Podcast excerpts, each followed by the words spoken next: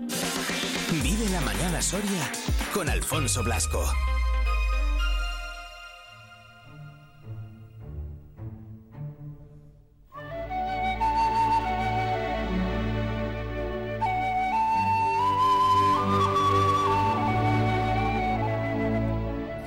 Catorce minutitos, los que pasan ya de las 11 de la mañana Estoy muy bien acompañado, me gusta mucho que lleguen los miércoles a esta hora para subirme a la atalaya, para subirnos todos a la atalaya de Alfredo Vallejo. ¿Qué tal Alfredo? Muy buenas. Hola, muy buenas. ¿Cómo estás? Pues como habitualmente, gracias a Dios. Bueno, eso, Es, eso es bien entonces, ¿no? ¿Qué tal ha ido la semanita? Pues bien también. ¿Qué tal tus abejas? Mis abejas están vislumbrando la primavera con, mucha, con mucha gana. Estarán ya ahí deseosas, ¿no? Bueno, ya están metiendo polen, cosa que no es nada frecuente a estas alturas de invierno todavía. Pero ya, ya han empezado a meter polen, ¿eh? Es curioso. Por el tiempo, ¿no? Me imagino. Por el tiempo, claro. Que, ha hecho y que está haciendo. Lo que pasa que ahora, fíjate, si ahora viene de repente estos días que parece que va a hacer frío y eso, ¿eso les viene bien o son lo suficientemente Hombre, viene bien que el tiempo sea el que tiene que ser. Claro, no, eso siempre. Es decir, que haga invierno en invierno, primavera en primavera, pero el tiempo es tornadizo y voluble y muy caprichoso, como los seres humanos, seguramente. Efectivamente, que somos muy caprichosos. sí, muy caprichoso. No te falta razón. Eh, estábamos hablando de la muerte de las aldeas. Fíjate tú, estamos intentando acercarnos a hablar de la muerte de las aldeas, porque es un tema tremendamente importante y estamos, diríamos, en los prolegómenos, para entender un poco el contexto de, de todo este problema, diríamos, geográfico y antropológico. Porque la aldea, la aldea es una institución tremendamente interesante e inteligente, hmm. de, muy inteligente. Mm, vamos, yo he conocido bien la aldea y cuando tuve criterio para poder pensar, esto me di cuenta de que la aldea es un mecanismo de, diríamos, de ocupación tremendamente inteligente. Las aldeas sorianas que además nacieron hace aproximadamente mil años. Porque, en fin, el origen de las aldeas sorianas está íntimamente ligado, bueno, como, como casi todo en España, a la Reconquista. Y concretamente em, en tiempos de la Reconquista, esto en toda Europa, las fronteras, con toda su problemática compleja de las fronteras, siempre se resolvían con un mecanismo también muy inteligente, que era, diríamos, dejar espacios vacíos entre los, entre, diríamos, los focos de poder político, para que ese espacio vacío hiciera como de muelle y evitar el ataque de los vecinos. Es, sí, es, las marcas, las famosas marcas. Carlomagno, el imperio carolingio, esto, vamos, inventó, aprovechó esta idea para defenderse de los ataques de los enemigos. Concretamente, por ejemplo, el origen de Cataluña es la es una una marca, la marca diríamos marca hispana que llamaron. Y aquí Soria es tierra de fronteras dijimos el otro día, porque estaban los siguientes estados. Estaba el Islam, estaba Aragón, estaba Castilla y estaba Navarra. Navarra, claro. Y en el centro Soria. estaba Soria. Entonces, aquí en, hacia el año hacia el año 1000 aproximadamente, hacia el año 1000 se constituyó una, una marca, sí. es decir, un espacio vacío, sin nadie, una marca que se llamaría la marca del Duero. En que había territorio, pero no había ocupantes estables. Entonces, venían los árabes, y tenían que atravesar ese territorio vacío antes de poder atacar, por ejemplo, a Castilla. venían los... Era un desierto demográfico, ¿no? Que se dice ahora. ¿Cómo? Un desierto demográfico que se dice ahora. Sí, era un desierto, pero artificial. Sí, sí, artificial, claro. Artificial para defenderse. Y entonces, y por eso, por ejemplo, las tierras de Soria, que fueron una marca, las tierras de Soria están jalonadas de castillos y de atalayas. La atalaya había una- un destacamento vigilante y cuando venía el enemigo, mucho antes de llegar, ya era avistado. Ya lo veían. Y entonces daban la voz de alarma y entonces y, y de esta forma diríamos el sistema de defensa era mucho más cómodo y mucho más fácil. Esto es lo que pasó. Entonces, en, en Soria, antes de llegar a, a- bueno, la, la- la aldea, la aldea, las aldeas de Soria, Sí. estos fue el resultado de una repoblación de estas de estas marcas, de esta marca del Duero, Ajá. de Extremadura, se llamaba, la marca de Extremodouro. Entonces, el, el rey Alfonso I, el batallador, cuando diríamos tiene ya suficiente poderío para no necesitar la marca, lo que hace es colonizar toda la marca que prácticamente hoy es la provincia de Soria. Y el proceso de colonización era también tremendamente interesante. Es todo un proceso inteligente. Sí. Es decir, los, hom- los hombres no somos inteligentes ahora y los de hace un rato eran, eran menos. No, los hombres somos, es decir, somos seres muy inteligentes que nos adaptamos a la realidad.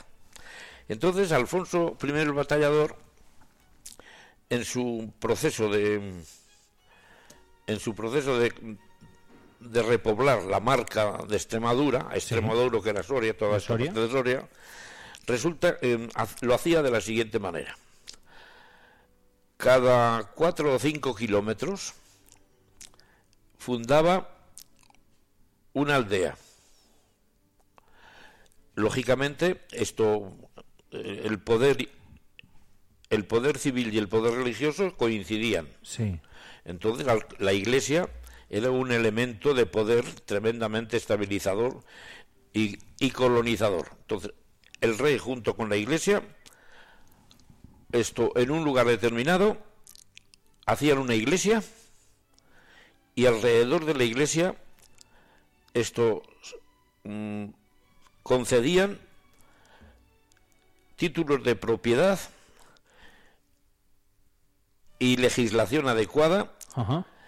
Y entonces acudían diríamos colonos normalmente siempre aquí normalmente siempre del norte por eso los apellidos los apellidos sorianos son en, en un gran tanto por ciento apellidos que coinciden con los apellidos de la cordillera cantábrica León norte de Burgos y esto quedaba sancionado, diríamos, el establecimiento de la aldea. Y la aldea era una comunidad humana dotada de una cierta autonomía jurídica y de un sentido religioso. Y alrededor de la iglesia se constituía El resto, ¿no? el- el- el- toda la, diríamos, la estructura y la información social de la aldea. En la iglesia se constitu- se hacía, diríamos, los censos, los, la contabilidad social, nacimientos, defunciones, etcétera. Y esto ha pasado hasta hace, vamos, ha, ocurrido hasta hace no demasiado tiempo. Era como la administración central casi, ¿no? Era la administración real. Otro sistema también de, de la colonización de los territorios vacíos, además de la fundación de la aldea, era la fundación de monasterios. Es otro. La, aldea y el monasterio son los- es el binomio. Eso te iba a decir, querían ligada la una a la otra. Sí, es que es el gran binomio, diríamos, de la colonización del territorio vacío por parte del rey. Ajá. Entonces, los monasterios, estos los reyes fueron distribuyendo monasterios en estos territorios vacíos, que son los, los monasterios que hoy existen. Los que hoy disfrutamos de patrimonio. Es decir, que, que somos hijos de la Edad Media en gran medida, mucho más de lo que pensamos. Bien, y una vez que diríamos eh, los, los monasterios tenían una peculiaridad complementaria a la función colonizadora de la aldea. Sí. Era, el, diríamos, una, un nivel cultural mucho mayor. El labriego que se asentaba en una aldea, esto intelectualmente, culturalmente, pues diríamos, no tenía relieve, era un trabajador. Hmm. Y la aldea, esto concedía a los señores y, a la monarquía, esto tenía, pagaba tributos y también el, diríamos mm, el tributo de los hombres para la guerra. Como puedes ver, en fin, además la aldea, es curioso, la aldea soriana desde el principio se gobernó de una forma auténticamente democrática, sí. pero con democracia directa, no democracia como la nuestra, que es una democracia dependiente. de representación diferida, que no, es decir, no, no votas por nadie, votas por, por unos partidos, que luego los partidos diríamos ponen en marcha los sistemas de representación. No, allí era, la aldea era una democracia directa, que se, elegía el alcalde, el alcalde era una figura, la palabra alcalde es una palabra árabe, mm. es decir, que es que nace en esta época. Ah. ¿Eh? Eh, el alcalde elige su gobierno y cada X tiempo se renueva. Y luego, el, el ayuntamiento que va a gobernar la aldea, esto tiene reuniones periódicas, normalmente podían ser cada 15 días, en que se reunía a todos los vecinos para decidir los temas más importantes que iban surgiendo. Democracia pura y dura. Pero una democracia pura y dura. Ojo, ¿eh? Que tiene una... Y esto ha perdurado durante los mil años que han vivido en nuestras aldeas. Y seguramente algún oyente, algunos oyentes que sean ya de bastante edad, pues recordarán eh, cómo siendo niños, pues se asistía, diríamos, a los plenos del ayuntamiento, eh, en fin. A esas asambleas eh, vecinales, ¿no? Además, las asambleas generales es curioso también porque tenían unos matices psicológicamente habilísimos. Cuando el señor alcalde mandaba al pregonero, al alguacil, por orden del señor alcalde, se hace ver que mañana sábado esto hay consejo. Sí. Pues se acudía al consejo, todos los vecinos acudían al consejo, eh, varones. Las mujeres no tenían acceso a, a esos mecanismos. Bueno, ah. era una costumbre eh, entonces llevaban la merienda, el ayuntamiento normalmente pagaba el vino, Fíjate. Y, y era una reunión sí. de gobierno tremendamente interesante, porque allí se discutían los temas, diríamos, más, más acuciantes, los que ocurría en aquel entonces, eh, y estaba presidido siempre por el alcalde,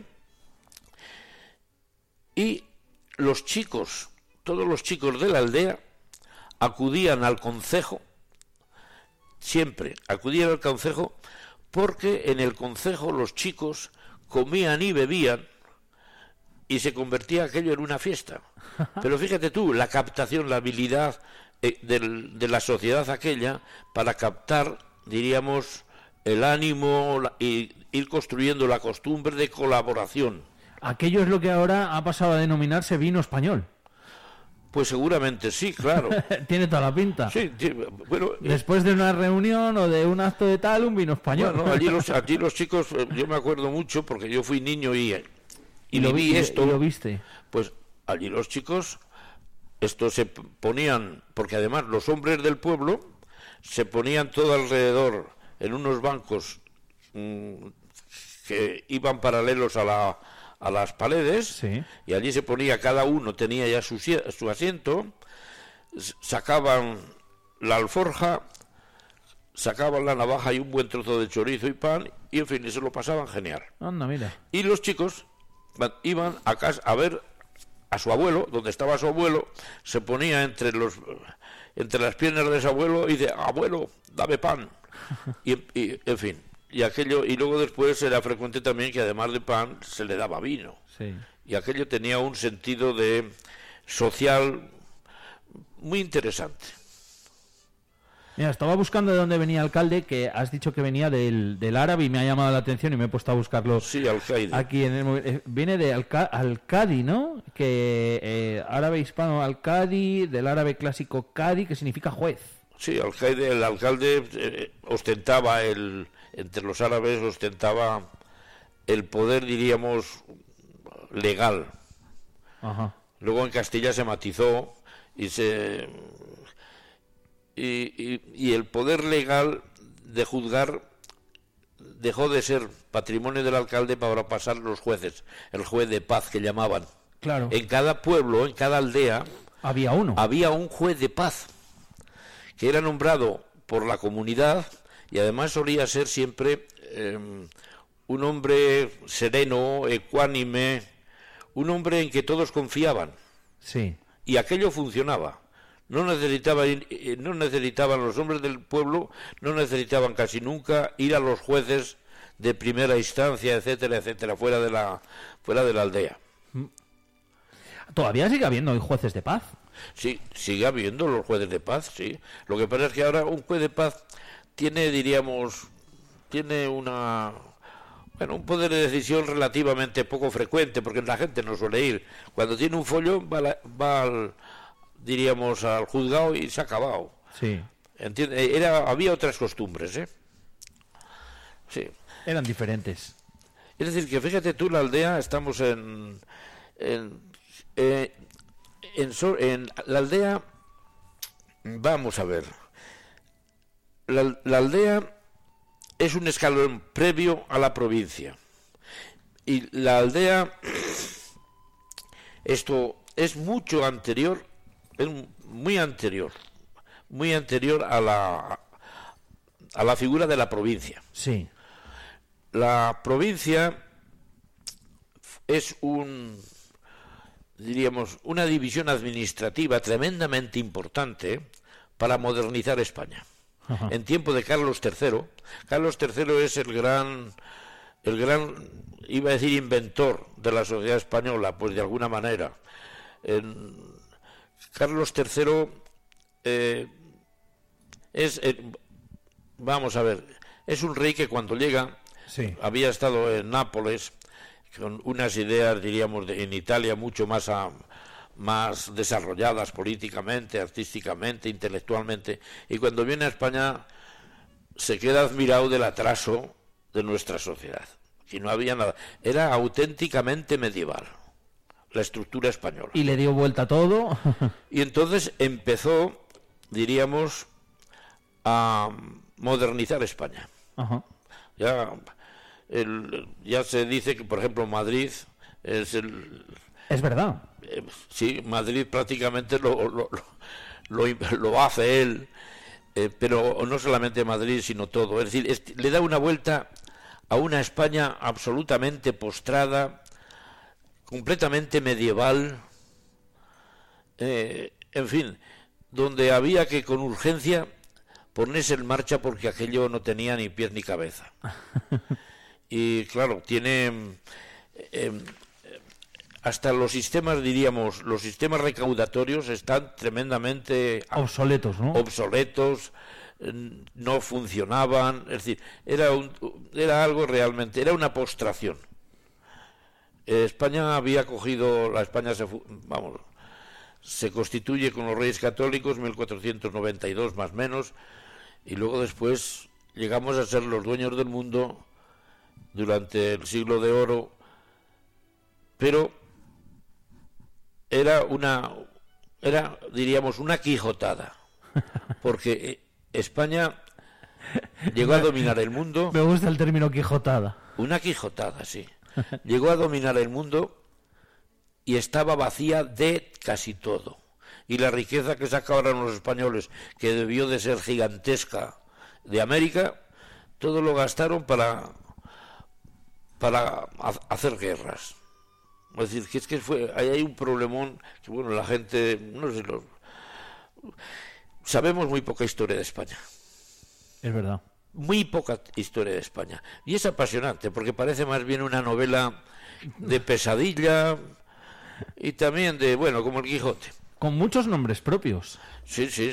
Uno es el que has dicho, el de, el de, el de Carlos, el de Carlos III. Sí, Carlos III, eh, esto viene con una una perspectiva nueva desde los países del Reino de Nápoles y claro, en Italia llevan mucho tiempo, diríamos, haciendo las cosas de otra manera y cuando vienen aquí empieza a poner orden en el tinglado y empieza a modernizar España.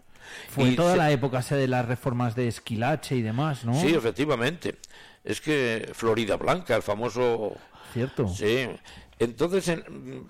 Carlos III. Carlos III, el mejor alcalde de Madrid, nos dicen por aquí por WhatsApp. Sí, ya está, si es que lo hizo todo.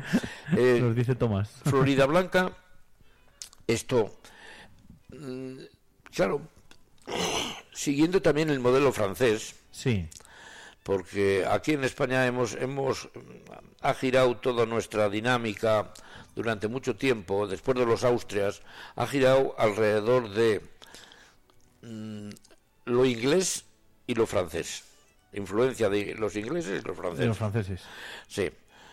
Eh, ha sido siempre una fue una nación ya en fin muy muy de segundo nivel después además fue se precipitó de ser la dueña del mundo en 20 años esto desinflarse completamente y caer en la más obsoleto, el más obsoleto atraso.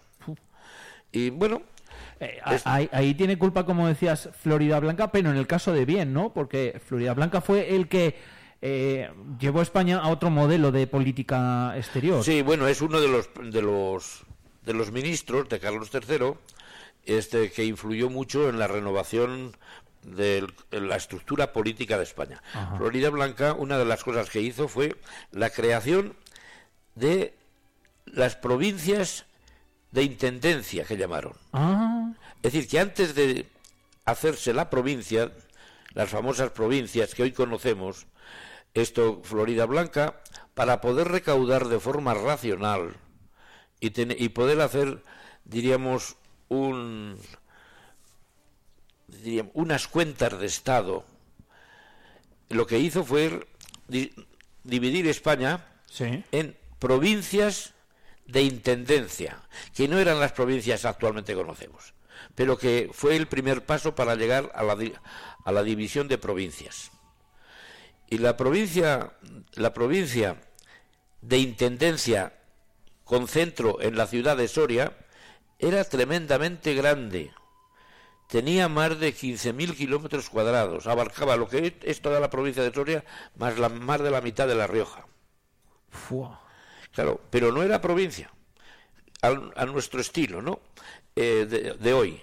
Era sencillamente un territorio para, eh, que llamaban provincia de intendencia, para poder recoger eh, la contribución, que antes no había ni eso. En fin, Después... Curioso.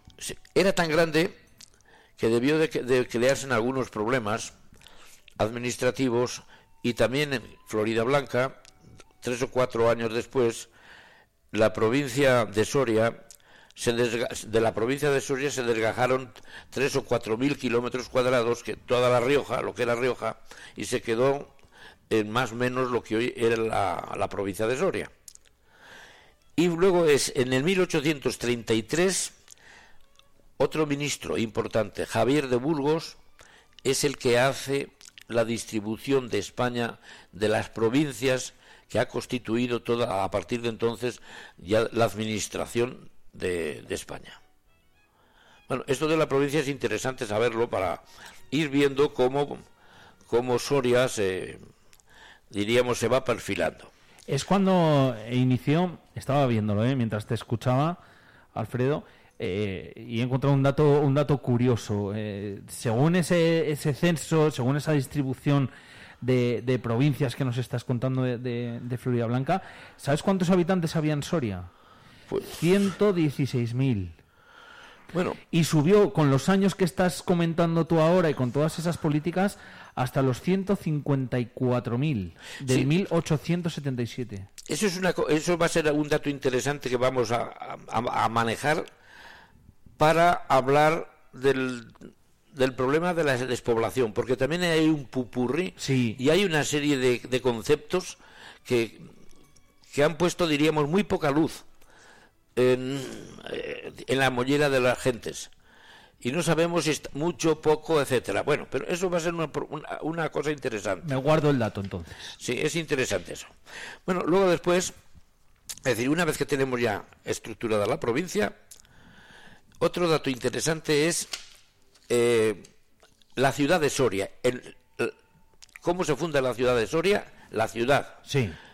eh, de Soria y en qué momento y por qué. Bueno, la ciudad de Soria se funda en el siglo XII, a principios del siglo XII, en el 1119. Fue Alfonso I el Batallador el que funda la ciudad de Soria. La ciudad de Soria tiene un origen estratégico. Es dominar el paso del Duero.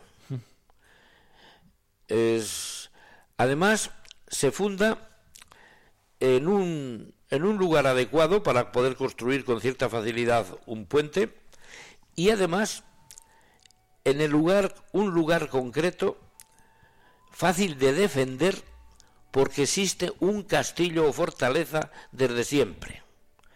En el origen de Soria está el castillo Sí. y el puente.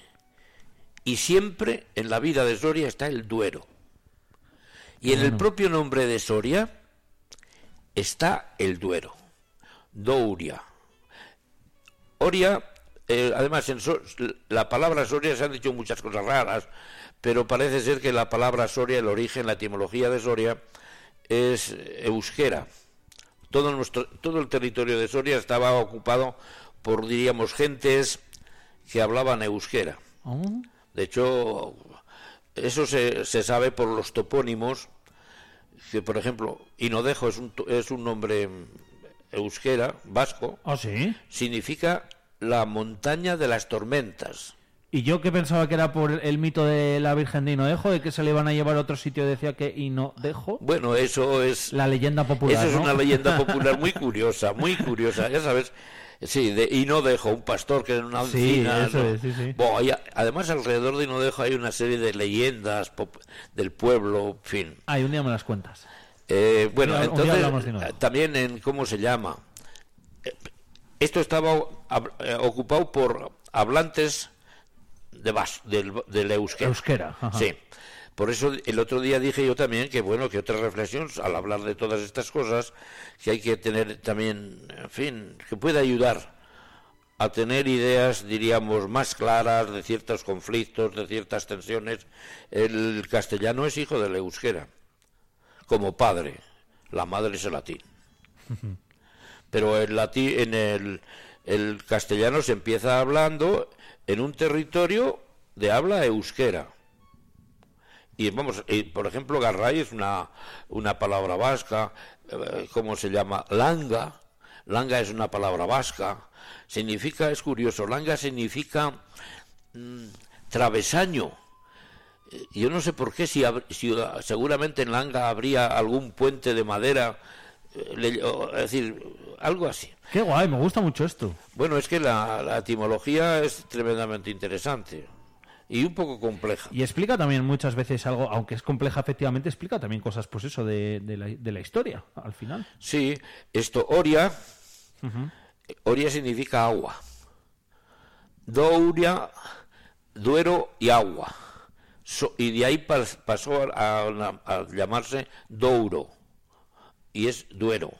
Sí. Es decir, que Soria ha nacido en un lugar concreto, por motivos, diríamos, estratégicos, un puente, bueno, un vado, un río, un puente y un castillo.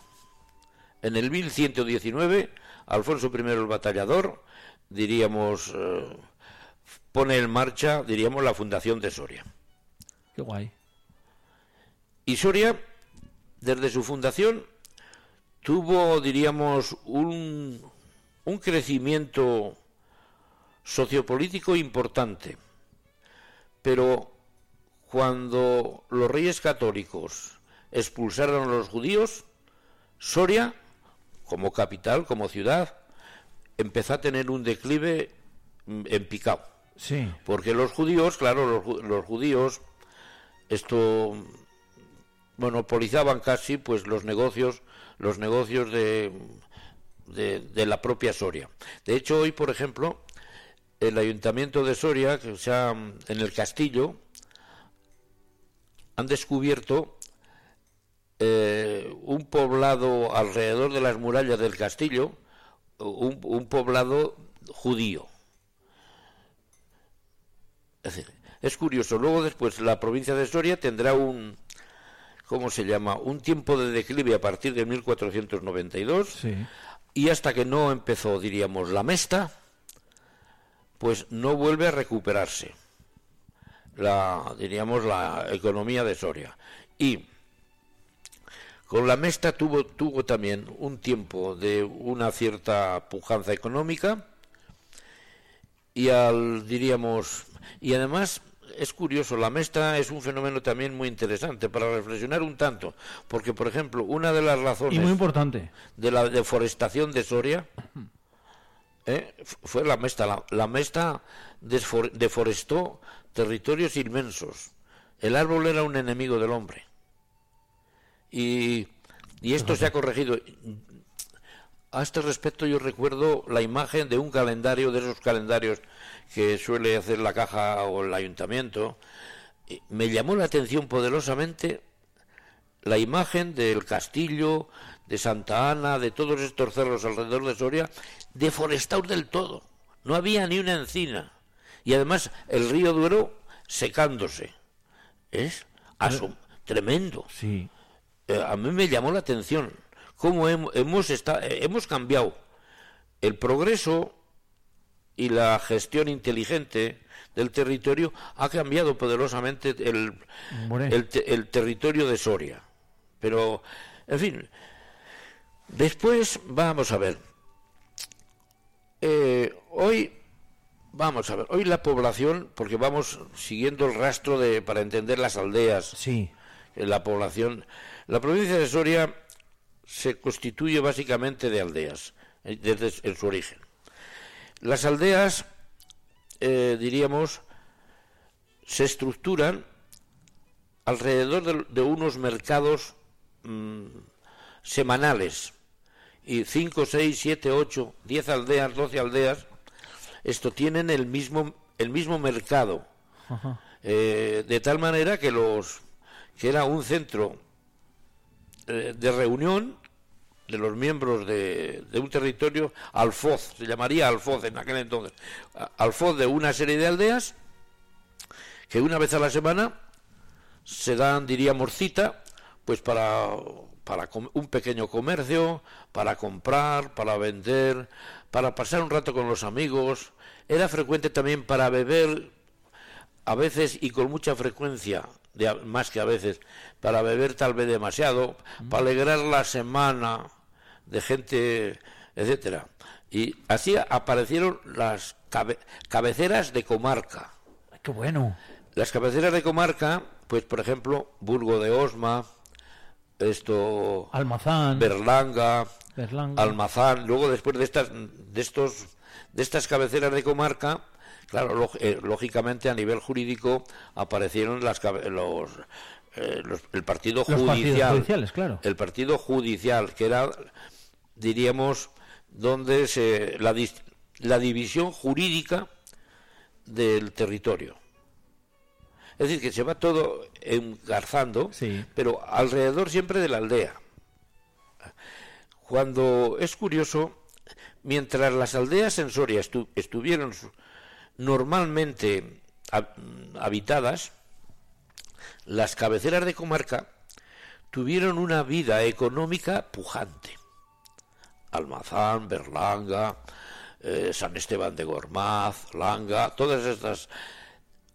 Cuando la aldea empieza a morirse, se empieza a morir la cabecera de comarca. Claro. Empieza a perder la fuerza que tenía. O sea, es que si, si no había aldeanos, ¿a quién hay que ven- a, a quién se vende? A nadie. Ya, efectivamente. Si es lo que pasa hoy en día. Es que es lo que pasa hoy en día, pero hoy en día la cosa eh, ha empezado a derivar a, diríamos, a una economía ya mucho más moderna y empieza, diríamos, a cambiar eh, el asunto. Empieza a decir, la economía soriana hoy no tiene que ver nada No, no, claro. con la con la economía atrasada de bueno y luego hay otra cosa al hablar de la de los habitantes hay una ley absolutamente matemática obligada un clásico diría es helado Sí. es decir la ley de hierro que es un territorio está habitado en función de la riqueza. Y Soria, a nivel, diríamos, a nivel geográfico, es una tierra pobre.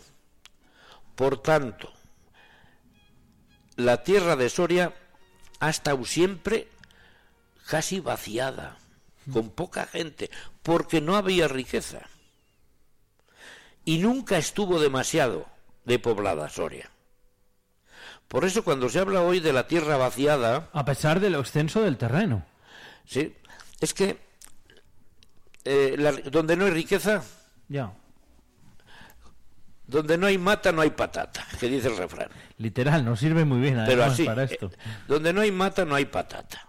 Entonces, eh, de hecho, incluso en la Edad Antigua, Soria, toda la zona de Soria, es parte de la Celtiberia, pasaba lo mismo. Estaba muy poco poblada. Estaba despoblada. Porque además, los, diríamos, la mayoría de la población, cuando llegaba a, diríamos, a un estado de, de juventud suficiente y de madurez suficiente, se alistaban en las legiones romanas, a ganar dinero, Claro. y se marchaban de los pueblos, porque en los pueblos no tenían para vivir. Y de hecho las legiones romanas estuvieron, diríamos, estuvieron formadas en gran, en gran medida por, por celtíberos, por gente de Soria, ah, que iba allí, pues oye, pues a ganar el dinero. Y ya está. Y, y una cosa también curiosa, de, en fin, ya que viene a esto, la, la famosa espada de las legiones romanas, una espada corta que ha pasado tal, es celtíbera, El Gladius. el gladius, efectivamente.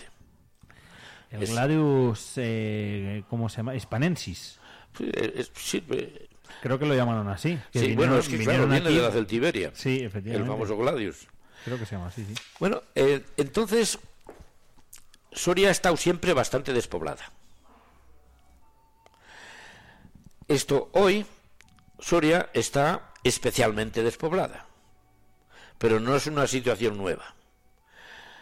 Hasta el 1950, alrededor del 1950, Soria estuvo bastante poblada por la, por la abundancia de aldeas ¿eh? que todo en fin, que estaba que llegó a tener 160.000 habitantes, toda la eh, toda la provincia. 160.000.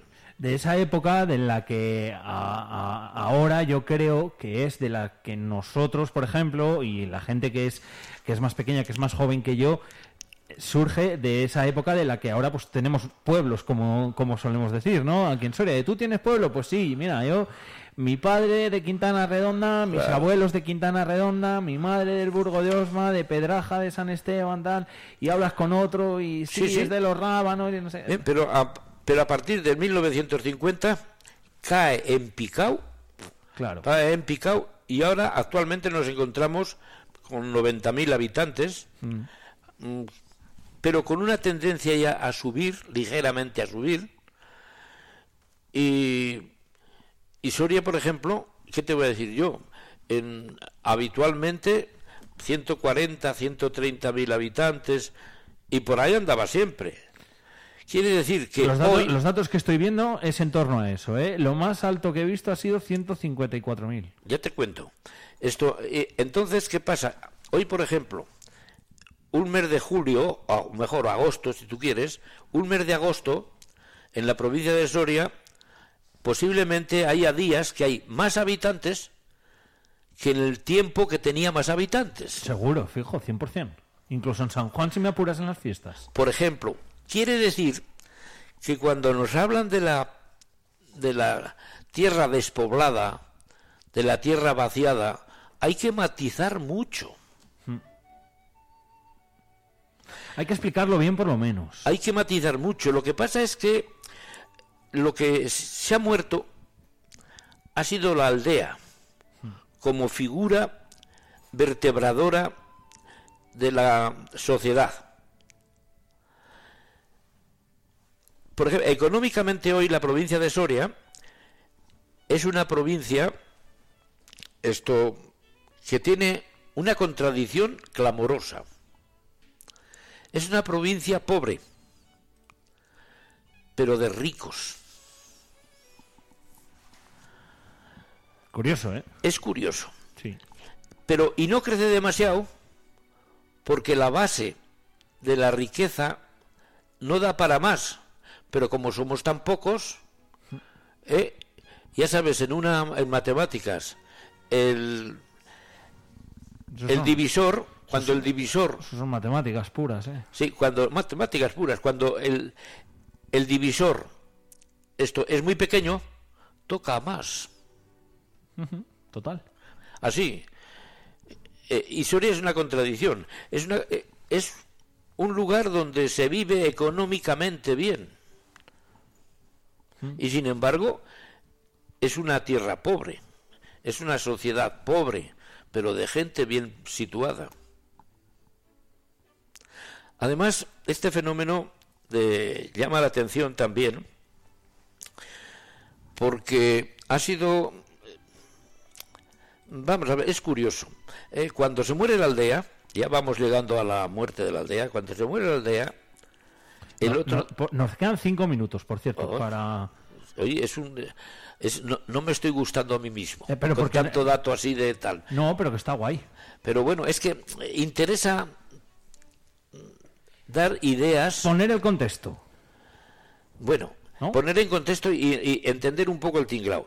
La, la aldea en Soria se muere por un proceso, diríamos, un po de optimización. Ah, Casi siempre la muerte es misericordiosa, o muchas veces la muerte es misericordiosa. Y eh, la muerte de las aldeas ha sido una pérdida antropológica importantísima, pero ha sido misericordiosa. Porque a partir de los años 50, la gente de los pueblos se empieza a marchar a las capitales porque hay un problema de, de, de mejor, de posibilidad de mejora. En los pueblos eh, esto había poca, poca tierra y cada generación tenía que dejar tierra a los hijos y entonces se dividían las fincas y más fincas, por eso se llegó a unas fincas muy pequeñas que tuvo que venir la concentración parcelaria para poner aquello un poco en, eh, en viabilidad. Y entonces, claro, y fue a partir de la guerra civil. La guerra civil fue lo que mm, es el instante en que cambió todo y las aldeas empezaron a morirse a chorro. Pero se empezaron a morir a chorro para poder vivir mejor. Claro. Entonces, los que se marchaban, pues se marchaban los pobres, pues en fin, a, a vivir muchas calamidades. Pero en el pueblo no vivían menos calamidades y sobre todo no tenían futuro. La segunda generación de los que se marchaban a trabajar a Madrid, Barcelona, Bilbao, etcétera, la segunda generación Ya era otra cosa. ya estaba redimido. Claro. Y la tercera generación, esto eran triunfadores, porque además habían vivido en una austeridad y en una perspectiva que fueron capaces de estudiar y de promocionarse a niveles ya eh, su- suficientemente buenos. ¿Qué es lo que está pasando hoy con, con- muchos inmigrantes, sobre todo sudamericanos? Los sudamericanos, la primera generación, tienen que venir y tal. La segunda generación eh, van a triunfar totalmente porque tienen hábitos de trabajo, de orden, de disciplina. Es lo- va a pasar lo mismo. Sí. Y ya para tener ya un dato de recopilación, esto, vamos a ver. El, eh, último que nos queda un minuto y medio. Eh, comparando la población de Soria, la población de España y la población de Europa, que es un detalle interesantísimo, ¿no? Para tener eso. Eh, hoy la, la, densidad de población en Soria es de 8,6 por kilómetro cuadrado. Sí. España tiene 92,7 habitantes por kilómetro cuadrado.